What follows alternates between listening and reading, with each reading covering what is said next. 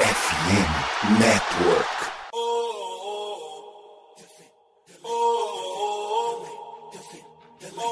Cleveland, get on your feet and make some noise for your Cleveland Cavaliers! Let's go, Cavs! Eu sou a Evelyn Cristina em mais um episódio do podcast da FN Network. Aqui, nosso Cavaliers Brasil, com o episódio de número 34. Nunca na história desse podcast teve um episódio tão rápido seguido do outro. Mas assim, gente, por favor, a ocasião super pediu. Na verdade, ela implorou por um podcast. Vocês também pediram bastante pra gente lá no Twitter e aqui nós estamos, porque vocês sabem que a voz de vocês, né, é a voz de Deus para nós. Então, estamos aqui, eu e o Gabi, novamente, para falarmos simplesmente da bomba que Cleveland Cavaliers jogou hoje no dia de todo mundo que é amante da NBA. Simplesmente Donovan Mitchell no Cavs. Gente, acho que ninguém sonhava com isso. Tudo bem que saíram umas noticiazinhas lá, mas o Donovan Mitchell estava por fora, não ia ser trocado e simplesmente, bom, o homem está em Ohio. Mas antes da gente introduzir aí no assunto, Gabi, fala seu oi pro pessoal. Oi, EV, salve Cavs Nation. É isso, né? A gente vai falar, pô, simplesmente uma super estrela vindo pro, pro Cavs, gente. É isso. Donovan Mitchell já tem esse status, assim, dá pra dizer isso. Ele era franchise player de um time de playoff. E muito surpreendente, né? A gente não tava esperando, como o EV falou. Saiu uma notícia, mas na, na semana passada já tinha sido desmentido que o Cavs ia atrás dele. O Knicks tava muito próximo. E aí, do nada, do nada, num dia normal, à tarde, quinta-feira à tarde, a gente recebe essa notícia do nada de que uma super estrela tá vindo pro Cavs. Então vamos falar muito sobre isso porque tem muita coisa para falar. Então, bora lá.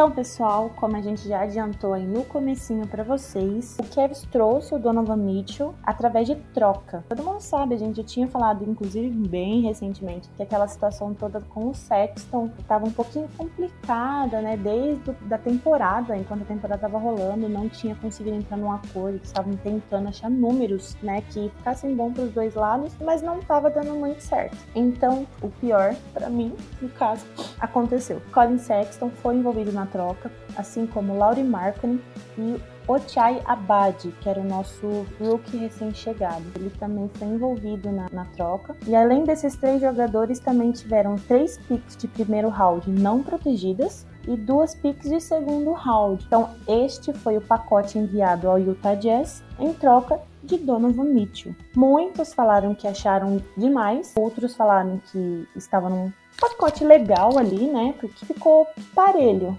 Mas teve gente que não gostou também. E é normal isso acontecer. Só que assim, pensando talvez com a cabeça de Kobe Altman, o time que quer ser campeão ele precisa fazer movimentos agressivos. Isso é fato. Aconteceu isso com o Raptors quando eles levaram Kawhi, aconteceu com o Bucks quando eles levaram o Drew Holiday. Então assim, isso acontece com times que querem ser campeões, que querem almejar e buscar coisas maiores na liga. E não seria diferente com o Cavs. Depois de tanto tempo aí no tank, essas coisas, a última temporada surpreendente para todo mundo, o Kobe Altman resolveu que ele não queria esperar muito e já foi completamente com tudo pro mercado e conseguiu trazer simplesmente uma das maiores estrelas hoje da liga. É o Donovan Mitchell, que estava no né, desde sempre, no Utah Jazz. Mas Gabi, fala aí agora pra gente o que você achou, se você achou que estava de bom tamanho, se você achou que foi demais, se você talvez não daria tantas picks, mas enfim, o que você achou do pacote enviado a Utah Jazz em troca do Spider. Então, Evê, vamos lá, né? Na hora era até eu que tava lá no Twitter, então eu tive a reação em tempo real, então eu fiquei meio em choque, desespero no primeiro momento ali quando eu vi que. Achei que tinha sido muita coisa no primeiro momento. Quando eu vejo o tweet lá falando que eram três escolhas, mais três jogadores, vi Sexton, viu Marca, eu fiquei, eita, talvez tenha sido muita coisa. Mas aí eu parei para pensar. Cara, é isso que você falou, Evê. Times que querem ter algo fazem movimentos agressivos, perfeito. E o Cavs demonstra isso, né? É isso. Esse é um movimento agressivo em prol de vitórias. Claro. O Kevs, ele vai lá, principalmente quando ele abre mão das piques, que é uma coisa que a gente tanto gostava e precisava nos últimos anos, né? Porque quando o nosso time era ruim. A partir do momento que o Kevs abre mão das piques até 2029, né? Tipo, a última pique foi, 2000, acho que é 2025, 27 e 29, se não me engano. Alguma coisa assim. Mostra que o Kevs faz um elenco, um núcleo que ele acredita que pode ser competitivo pelos próximos oito anos, né? Por aí. E, assim, faz sentido você pensar isso, né? Porque você monta um elenco todo junto com Darius Garland, que já tá sob contrato, né? Cinco anos de contrato. Donovan Mitchell, que tem três anos de contrato mais uma player option. O Ivan Mobley, que vai renovar quando chegar na vez de renovar, mas ainda tem três anos de contrato de rookie. E o Jared Allen, que renovou a temporada passada, se não me engano, tem mais três ainda garantidas, né? E vai renovar no futuro. É um Big Four, né? Dá pra dizer, mas se você quiser. Porque eu, eu adoro muito Jared Allen, mas já vi gente falando do Big Tree, Garland, Mitchell e Mobley, talvez mais pro futuro, que eu acho que vai se desenvolver, né? O Mobley vai virar uma super estrela. Mas assim, é um Big Four, assim, muito absurdo pros próximos anos, né? Todo mundo tem, tem menos de 26 anos, né? O mais velho é um Mitchell com 25. Então, assim, você para pra pensar e faz sentido o movimento do Kevin, sabe?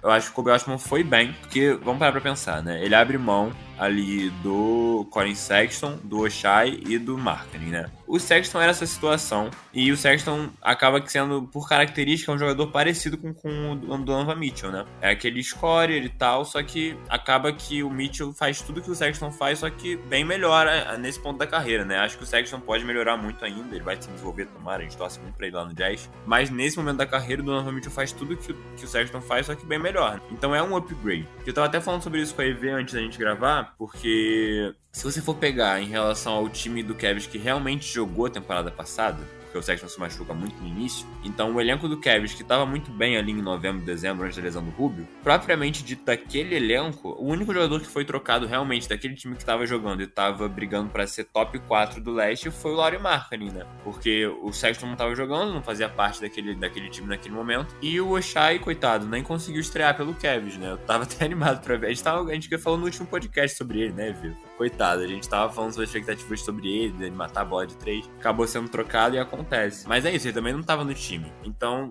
em relação ao elenco do Kevin, que tava ganhando muito jogo, tava muito bem no leste, foi uma troca de Laurie Markkinen pro Donovan Mitchell, né? Se você for ver assim no elenco que vai jogar. E isso é um upgrade inacreditável. Né? Donovan Mitchell é isso, gente. Eu tava até aqui pegando as estatísticas dele pra gente dar uma olhada. E ele é um cara, assim, é um scorer absurdo, né? Ele tem média na carreira, nas cinco temporadas dele de NBA, ele tem média de 24 pontos por jogo. Só que nas últimas duas ele teve na retrasada 26 e na passada quase 26 de novo, 25 1.9. Só que se for ver em playoff, gente, tudo bem que, né, que o Jazz não conseguiu ter sucesso em playoff realmente. Passou acho que no máximo para segundo round, no ano que ele foi rookie, passou pro segundo round, que eu lembro que eliminou o OKC na primeira rodada. Mas o Donovan Mitchell tem média de 28 pontos por jogo em playoff, gente. Isso é um negócio de doido, arremessando 30, 37% de 3 e no geral 50%. Assim, é uma coisa de, é um nível de scorer muito alto. É um cara para fechar jogo, sabe? A gente já tinha o Garland para fechar jogo e a gente tem um cara como o Donovan Mitchell para fechar jogo, jogo importante. Eu até tuitei isso lá no Twitter, que a gente traz um cara para jogos grandes também.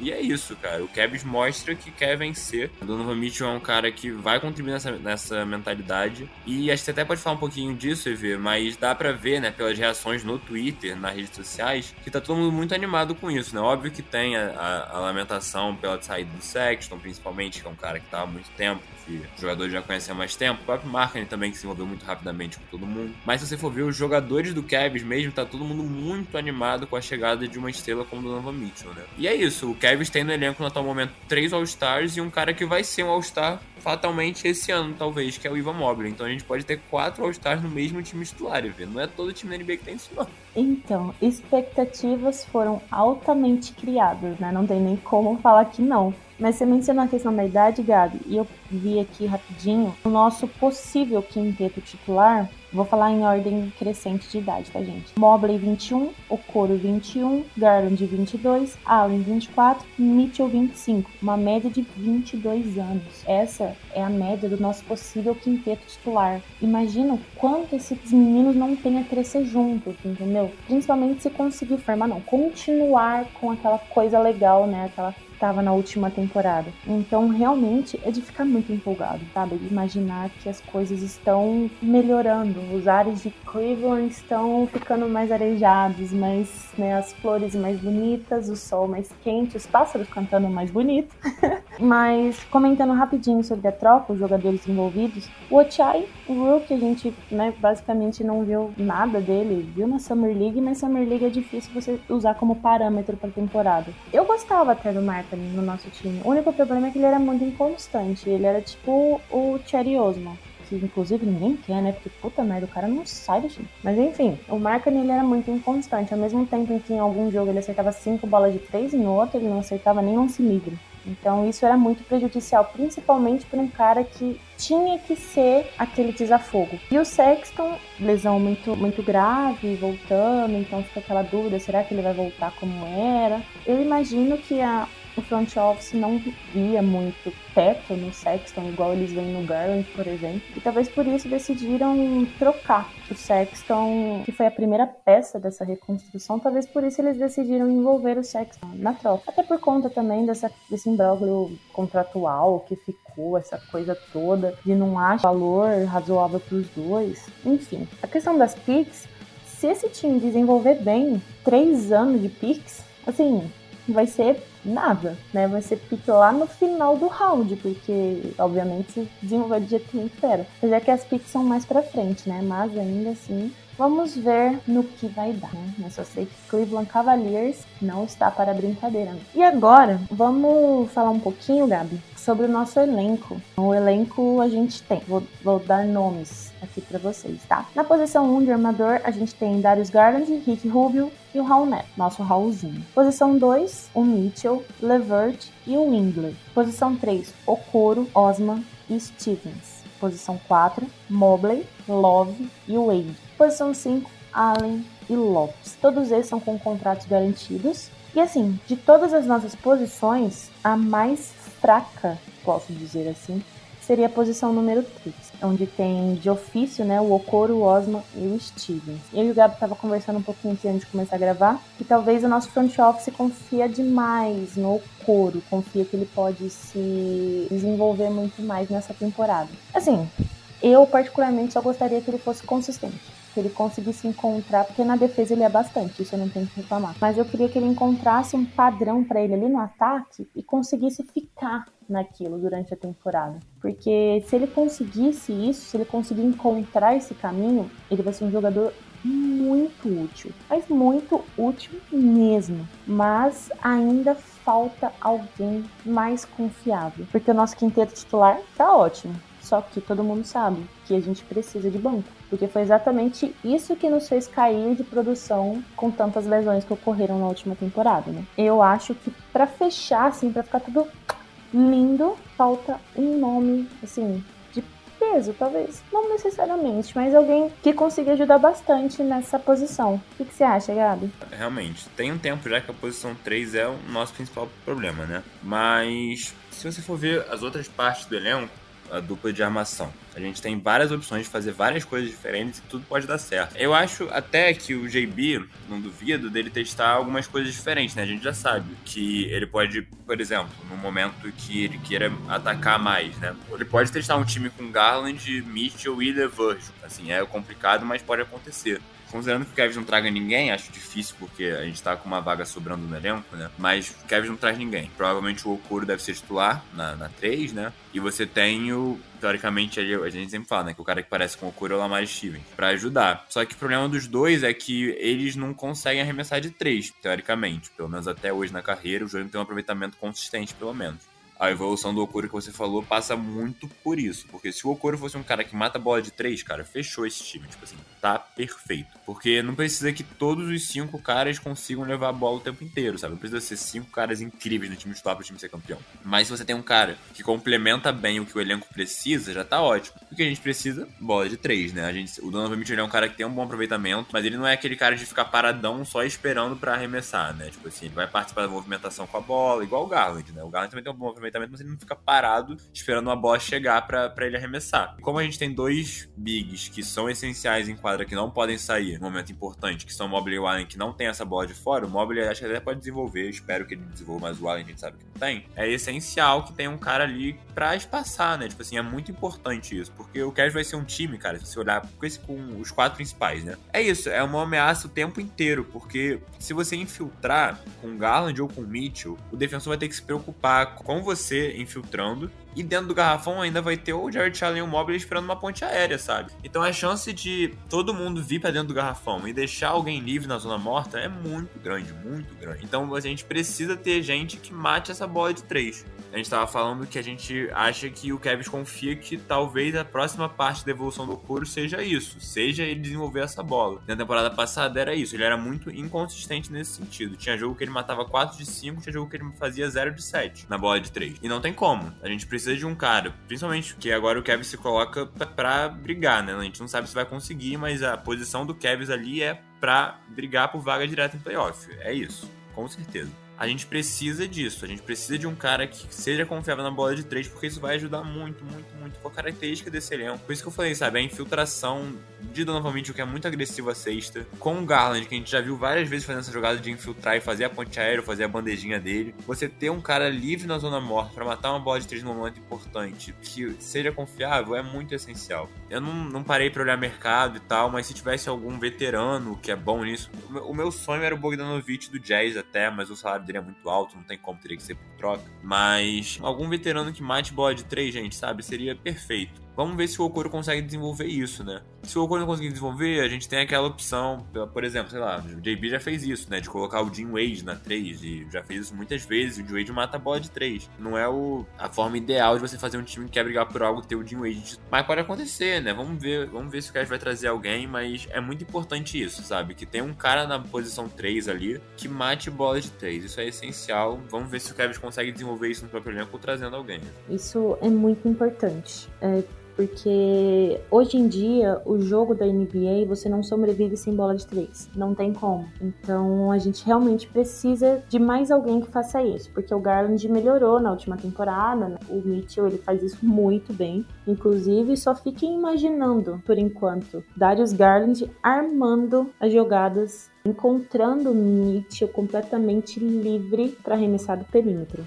Então, assim, bolas que são absurdamente caíveis na mão do Spider. Só imagine, por enquanto, porque isso vai acontecer. A gente sabe, porque o Garland na última temporada encontrava espaços absurdos, que, tipo, como que ele enxergou aquilo, né? A gente ficava se perguntando enquanto assistia os jogos. Mas agora a gente pelo menos tem um cara confiável, né? Que a gente sabe que, pô, não vai desperdiçar mais do que converter. Acho que esse poderia ser a, a frase, né? Em relação a esses dois. Mas, o Gabi, outra coisa também que foi bastante dita foi em relação à defesa. Você trouxe lá no comecinho que o Sexton é basicamente um, Donovan Mitchell, um projeto de Donovan Mitchell, mas o Mitchell é obviamente melhor, até porque ele é mais anos de liga e tudo, enfim. Mas a defesa, algumas pessoas estavam reclamando, falando que deixaria a desejar. Não que os três jogadores que foram, não vou nem colocar o Ochai, coitado, mas Sexton e Markkanen, assim, não eram exímios defensores. Isso é um fato. Então, a questão da defesa fica mais ou menos elas por elas, ao meu ver. Mas, assim, nós temos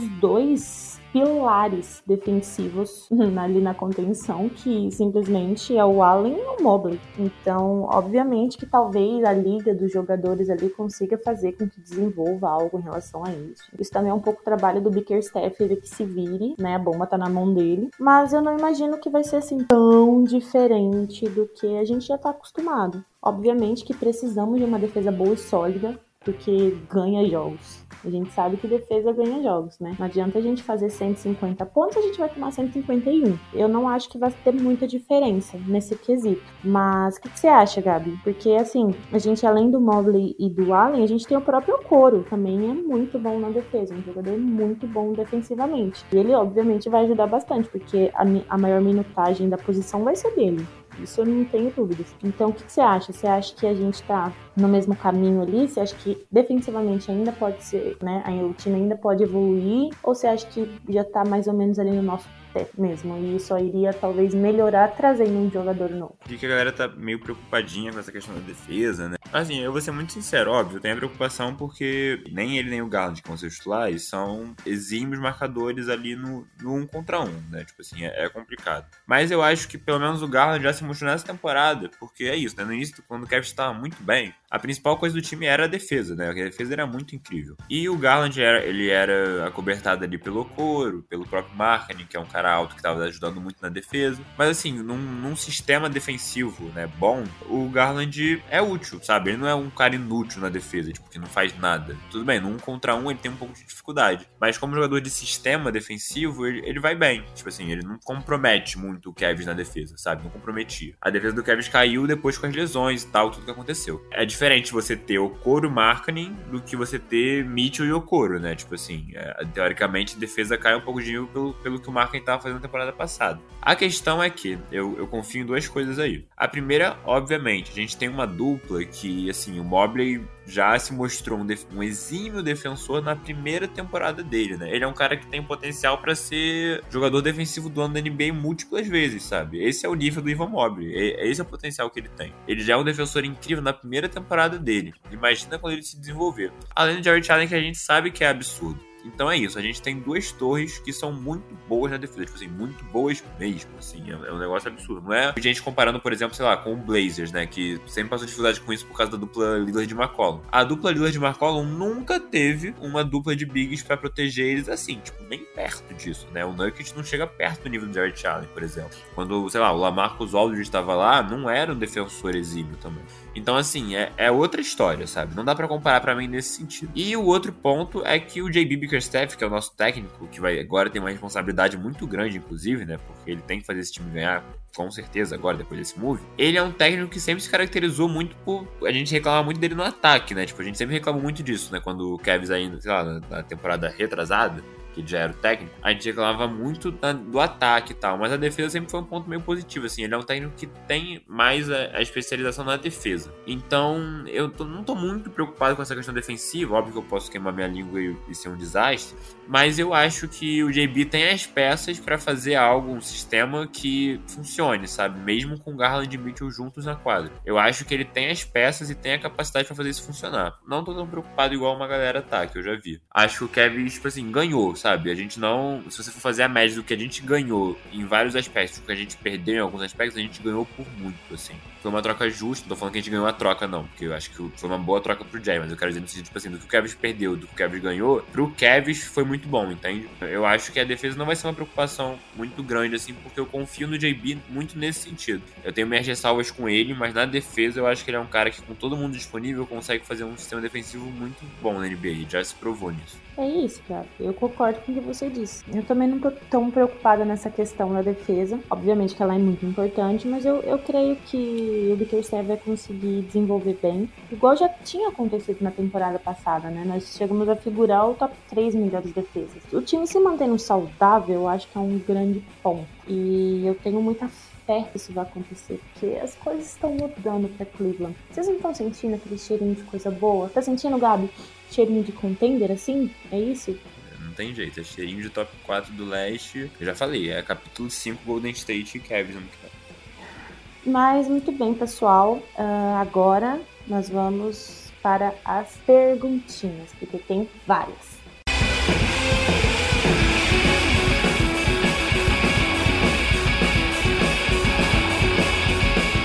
Então, bora lá. Deixei um tweet lá, né, falando que ia ter essa edição especial do podcast e vocês deixaram umas perguntinhas, uns recadinhos, comentários, enfim. Portal Kevs BR perguntou: O que falar nos jogadores que perdemos? Foi uma grande perda ou valeu a pena abrir mão? Acho que a gente falou basicamente disso já, né? Talvez tenha sido win-win situation, aquela expressão famosa, porque a gente ganhou um baita jogador, um All-Star, que inclusive é a terceira vez que o Cavs consegue um All-Star por troca Inclusive, deixa eu dar a devida a quem falou, que foi o Cavaliers Underline Bra. Ele que falou isso. Apenas três vezes na história, o Cleveland Cavaliers obteve um All-Star via troca. Foi o Sean Kemp em 97, o Love em 2014 e agora o Mitchell em 2022. Para quem é um mercado pequeno, isso acontecer é realmente algo a ser comemorado. Todos sabemos que o mercado do Cavs é pequeno.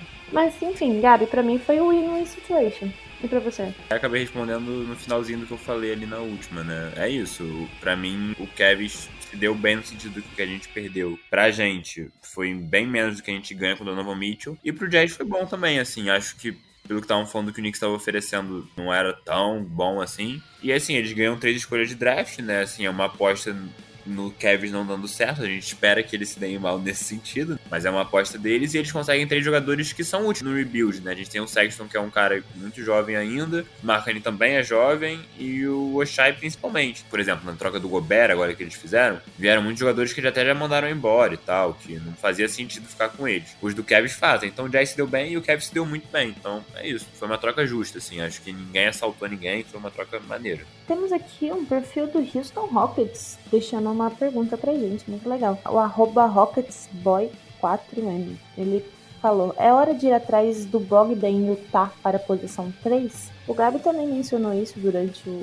o, episódio aqui, né, gente? E, enfim, salário muito alto. A gente já se desfez um salário alto, que era do Martin, recebeu um muito alto, que é o do Mitchell, e também tem o alto, que é o do Garland e o Love, e, enfim não acho que seja momento de também né, extrapolar a questão de cap space. Então, se for atrás de um jogador para posição 3, tem que ser um jogador mais baratinho, né? Mas que também, pelo amor de Deus, entregue em 4. O Ricardo falou assim: pode comentar que o leste é nosso. Esse é dos seus, hein? Mas eu acredito que o time ainda precisa de um SF e de um center, de acordo para sonhar em ser campeão. Uh, um center, no momento a gente tem o Allen e o Lopes de ofício, né? E tem ali o Moblin e o Love que eles podem fazer também a posição de, de pivô. Mas se viesse também um, um pivôzinho, eu não ia reclamar não, hein, Gabi? É, assim, acho que a prioridade é um SF, mas logo depois seria né, o, o, pivô. Mas a gente até comentou isso no outro episódio, né? Eu, eu até tinha citado do marketing e aí não, não, tem mais marketing. Mas assim, dá para rodar bastante coisa, né? Se você quiser fazer um time muito, muito baixo que arremesse, bota o Kevin Love de pivô e vamos lá. Se você quiser fazer um time mais ágil, coloca o Mobley de pivô, tira o Allen, tira o Kevin Love. Se você quiser fazer as torres gêmeas, coloca o Mobley e coloca Allen. E se precisar descansar o Allen, mas quiser ter uma, uma característica parecida com ele, usa o Robin Lopes, que é um cara sólido, né? Que não é nada demais, mas é um cara que já se provou na NBA e é um jogador sólido. Então, assim, entendo, mas acho que a gente tá até bem, assim. Realmente a prioridade, como a gente falou no episódio, que aí eu concordo com o Ricardo, é a posição de SF. A posição 3 que a gente precisava de alguém mesmo. O Sérgio, ele não deixou pergunta, apenas um comentário. Só digo uma coisa, rumo ao título. Eu gosto assim de pessoas pé no chão, pessoas que. Perfeito, Sérgio, perfeito.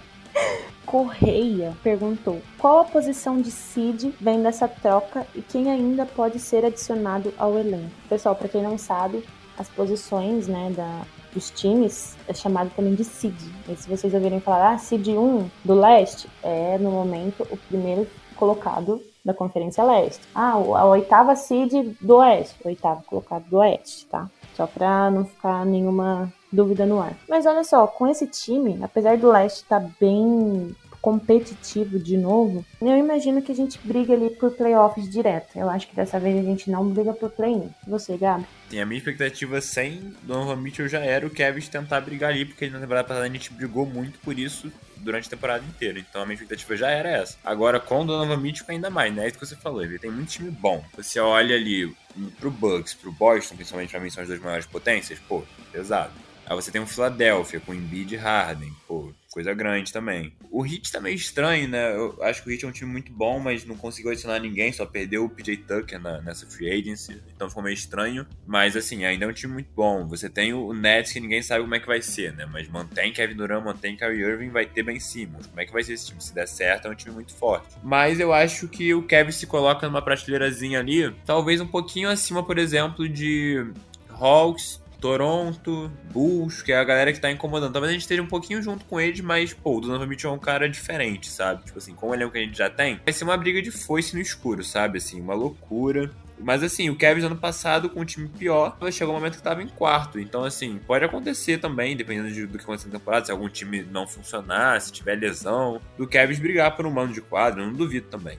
Mas a, a, expectativa é que a gente não tem que passar play-in de novo, concordo com você, viu? Acho que esse movimento do Kobe Altman é pensando nisso, sabe? Pô, precisamos ir pra playoff. O que podemos fazer? Trazer uma super estrela. Então é isso. O Matheus perguntou: agora que sobram lugares na equipe, quem mais vocês gostariam de ver chegar no Cavs? Eu sei que a gente tá falando aqui que uh, uh, né, o nosso grande, grande necessidade é um SF, mas, gente, eu preciso falar de um, de um sonho antigo, que é ter Seth Curry no time. Eu gosto demais desse jogador. Eu sei que pode ser uma opinião meio assim, hum, você jura? Mas eu gosto muito desse jogador porque é o tipo de jogador que a gente precisa no nosso time. É exatamente o jogador que nos faz ganhar jogos também. Esse seria o meu no momento, o seu gado. É porque é isso, não tem muita gente sobrando no mercado. Esse é o maior problema. Tipo assim, pensando em alguém realista, eu não consigo eu acho, não consigo falar alguém para vocês. Já, já vi gente falando de Carmelo Anthony. Eu não sou muito a favor, não.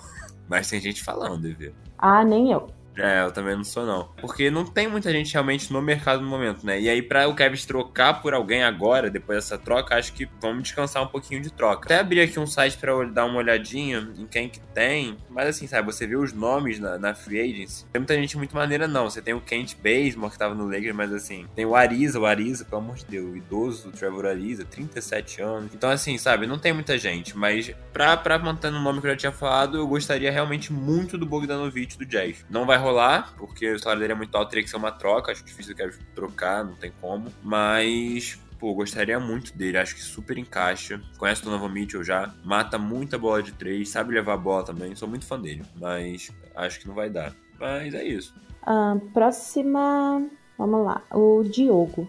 Depois dessa aquisição, vocês acham que ficam em que lugar na temporada regular? Porque o leste tá muito forte. Bom, isso a gente também já respondeu, né? O Gui fala projeção do Rockets para os próximos anos, eu acho que ele talvez. Vou ter que te interromper nessa porque o Guilherme é um amigo meu que torce ah. pro Rio. Maluco. que acredita que o Houston daqui a três anos vai ser campeão da NBA com esse time que tem aí agora. E ele fez, fez isso pra, pra, dar uma zoadinha na gente. O que eu posso te dizer é que o Cavs e o Rocket vão estar em lugares diferentes, você vê. Eu posso deixar básico, assim, acho que vão estar em lugares diferentes na temporada que vem. Você concorda comigo? Olha, concordo, concordo. Não vou fazer a boa moça aqui, não. Eu concordo. Mas muito obrigado pela. Espero que você ouça o podcast, tá, Guilherme? Por favor, nos dê audiência, já que você fez a pergunta. Eles escutam, eles escutam. Então, muito obrigada. O próximo, Marcos, ele falou: Kevs, com a volta de Rubio e a chegada de Mitchell, entra na categoria de contender ao título? Eu acho que ao título, talvez se incrementar o elenco, né? Se trazer quem realmente precisa e tudo, eu acho que a gente briga sim. Não tem um porquê pensar que não. Mas contender, com certeza a gente, a gente vai se tornar, né não, Gabi? É, assim, eu, eu não consigo falar agora que o Cavs vai ser contender pro título nessa temporada, mas assim, eu consigo muito ver um mundo em que a gente já vai pro playoff, o Mobley evolui absurdos, o Garland continua evoluindo e na temporada que vem a gente ainda vai brigar mesmo, assim, tipo, de verdade. Porque com esse time, novamente aprimorando, com o Mobley dando um salto que eu acho que vai ser. Eu tenho muita expectativa no Mobley também, porque eu acho que o, salto do Mobley vai ser um negócio assim, de louco, sabe? Um, um salto de dele virar daqui a pouco All-Star, All-NBA. Eu tenho essa esperança no nível Mobley. Acho que ele pode até ser o melhor jogador do nosso time. Com o Garland evoluindo, com o Allen também, se tivesse a evolução do Okoro e manter todo mundo, os veteranos, daqui a dois anos a gente tá brigando por título, assim. Isso é uma mudança muito doida, né? Mas eu consigo imaginar isso tranquilamente. É sobre. Pra que pensar pequeno, né? Se a gente pode pensar em títulos de novo. É muito bom isso. É um sentimento que fazia tanto tempo que não existia aqui, né? Mas é isso. Deixa eu ver aqui. Alguém perguntou. Ah, aqui. O Lucas perguntou: as pics são de que ano? O Gabi meio que já trouxe isso, né? Durante o episódio, mas só para confirmar, um, as escolhas do, do, draft que o Kevin mandou da primeira, do primeiro round, eles são para 2025, 27 e 29. Aí as de segundo round eu vou ficar meio que devendo, mas eu sei que as de primeiro, que realmente é o que importa para todo mundo, são 25, 27 e 2029. Próxima pergunta é o Léo. Vejo o trio Donovan Mitchell, Darius Garland e Ivan Mobley dando muito certo no leste. Qual a expectativa dos ADMs para a temporada depois depois dessa aquisição que já deixa claro o objetivo da franquia. Para mim, pode beliscar uma final de conferência, ainda mais se um roster recheado, com um roster recheado que vai além dos starters. Então, a gente acho que meio que também já trouxe isso, mas é, é papo de empolgação, né, Gabi? Não tem muito para onde fugir, porque realmente trazer um jogador do nível do, do Donovan Mitchell para incrementar com um jogador do nível que o Garnett se tornou. Aí vem o Rick Rubio, que tava jogando uma enormidade com a gente. Aí tem a, a estrela que é Eva Mobley, junto ao All-Star Jarrett Allen. Assim, não tem como você não ficar empolgado. Ainda mais lembrando que todos juntos dá média de 22 anos. É realmente um negócio absurdo. É, e além disso, a gente, a gente nem citou ele nesse podcast praticamente, mas assim, o, o Caris LeVer é um cara que a gente ficou meio decepcionado com ele na temporada passada, né? Mas se ele se, ele se entrosar, se ele jogar o que ele sabe jogar, que a gente sabe que ele pode jogar, ele é um cara para contribuir ali com seus 18 pontos por jogo e isso é muita coisa vindo do banco, né? Então é mais uma peça. E além do Kevin Love, que tava, né, lá na draga, mas na temporada passada ficou em segundo na corrida para sexto homem. Isso é muita coisa também. Então realmente, assim, a gente carece na posição 3, mas nas outras posições a gente tem caras muito importantes. Eu não duvido nada da gente ter dois jogadores que podem concorrer ao título de sexto homem, cara, porque o Kevin Love pode repetir isso. Ou até três, se o Rubio quiser fazer mais. Mas assim, o Levan é um cara que tem potência, muito potencial para isso, na minha opinião. Porque ele é, ele é um scorer nato, assim. É que ele foi muito, realmente, muito mal na temporada passada e a gente tinha uma expectativa muito grande nele. Mas assim, tava voltando lá de um tempo parado, sem jogar também tava entrosando ainda com o time, acho que ele bem, e o Kevs aposta nele também, acho que pode dar muito certo. A gente tem. Ah, eu, eu tô animado. Final de conferência. É porque depende muito também do, do caminho que o time for fazer, né? Porque, por exemplo, a gente teve lá, quando o Bucks foi campeão, o Atlanta Hawks indo pra final por uma série de fatores, mas o time do Hawks e esse time do Cavs é muito melhor que aquele time do Hawks, sabe? É um time maneiro do Hawks e tal, mas esse time do Cavs atualmente é, é um time muito melhor que aquele time do Hawks que chegou na final de conferência. Então pode acontecer, óbvio que pode. Mas depende muito do caminho, depende dos contextos, da temporada, enfim, depende de muita coisa. Mas assim, só da gente já imaginar que isso pode acontecer, já é uma evolução muito grande ali, porque antes a gente não passava nem perto disso. Então já é bem maneiro. Antes a gente tava rezando pra, pra chegar nas 20 vitórias, né, Gabi, na temporada. E agora a gente tá sonhando com playoffs direto. Realmente é um negócio muito doido. Como a NBA, né, em si, ela pode fazer um negócio mudar demais de uma temporada para outra. E é o que tá acontecendo com a gente, né? E para finalizar, temos aqui uma pergunta muito pertinente, diria eu. Qual camisa eu compro? Garland, Mobley, Mitchell? Eu tô maluco, ADM. Meu amigo, estamos todos malucos, estamos todos loucos com o que está acontecendo. Perfeito comentário, tá? Porque eu tô nessa mesma dúvida. Eu tô completamente em choque aqui. Não sei o que eu faço. Eu queria muito uma do Mobley, mas aí, pô, Donovan Mitchell vai pro seu time, você vai comprar uma camisa do Donovan Mitchell, pô. Maluquice, né? Tipo, tô muito confuso também, não sei o que eu faço. Doideira. Estamos simplesmente no modo empolgadíssimos, né? Espero que. Vou até procurar uma madeirinha aqui pra bater, porque a gente sabe que essa frase tem uma certa zica, mas não vai, não vai ter mais zica aqui não. Chega a, a gente já esgotou o estoque da Zico pelos próximos 10 anos, que não é possível. Então realmente acabou. Agora é só alegria para os torcedores de Cleveland Cavaliers. É isso, gente. Chegamos ao final de mais um episódio, que é sempre muito bom gravar aqui para vocês, principalmente quando vocês participam tanto com a gente, né? Isso é muito bacana, vocês estão ouvindo bastante. Gostaria de agradecer, inclusive por isso, a audiência tá bem bacana. E gostaria de agradecer também, porque durante a gravação aqui do episódio, o nosso perfil chegou a 9.600 seguidores. Quando eu comecei, ó, foi o último ano do Lebron, se não me engano, acho que foi 2017, 18, tinha lá 3, 4 mil seguidores, tudo. Então, depois que eu realmente tomei a frente ali, cresceu bastante a página. Chamei o Gabi para me ajudar e tudo, então eu não poderia estar mais feliz com os rumos que estão tomando o perfil. É muito gratificante ver esse trabalho que a gente faz puramente por hobby, por amor ao time, que está né, ser reconhecido de certa forma por vocês. Então eu gostaria muito de agradecer por isso. Obrigada mesmo, gente. E obrigada a você, Gabi, mais uma vez disponibilizando seu tempo aqui pra gente fazer essa gravação. Empolgadíssimos, super felizes. Pontinha de tristeza, né? Colin Sexton, meu menino, foi embora. Isso faz parte, é o basquete. Eu vou continuar torcendo muito por ele. Né, defendi desde o comecinho e vou torcer até o fim. Torcendo muito também para que um dia ele volte para terminar o que ele começou. Então, é isso. Ah, eu queria te agradecer também, é, primeiro sobre essa marca dos seguidores, assim, é, é, muito maneiro, né, muito gratificante. E a gente vê isso num momento muito maneiro, né? Porque o Kevin está crescendo, a gente está crescendo junto. Então parece que a gente está caminhando junto com o nosso time. E você sabe o quanto eu estou grato por você ter me chamado para participar desse projeto com você. Eu já era muito fã antes, enfim, fui chamado e aceitei na hora, né? Você lembra? Primeiro era para cuidar do Instagram, depois ajudar nas outras coisas. Assim, é muito gratificante agradecer muito a galera que tá apoiando o podcast também, que tá fazendo muito sucesso. Então a gente tá muito feliz, a gente espera que vocês curtam esse episódio, que é isso, né? Novamente é do Kevin, então tá todo mundo muito eufórico. E é isso, Evê. Agradecer de novo e muito obrigado, até o próximo. Então é isso, gente. Muito obrigada por todo mundo que escutou até aqui. Bom dia, boa tarde, boa noite, boa madrugada e let them know.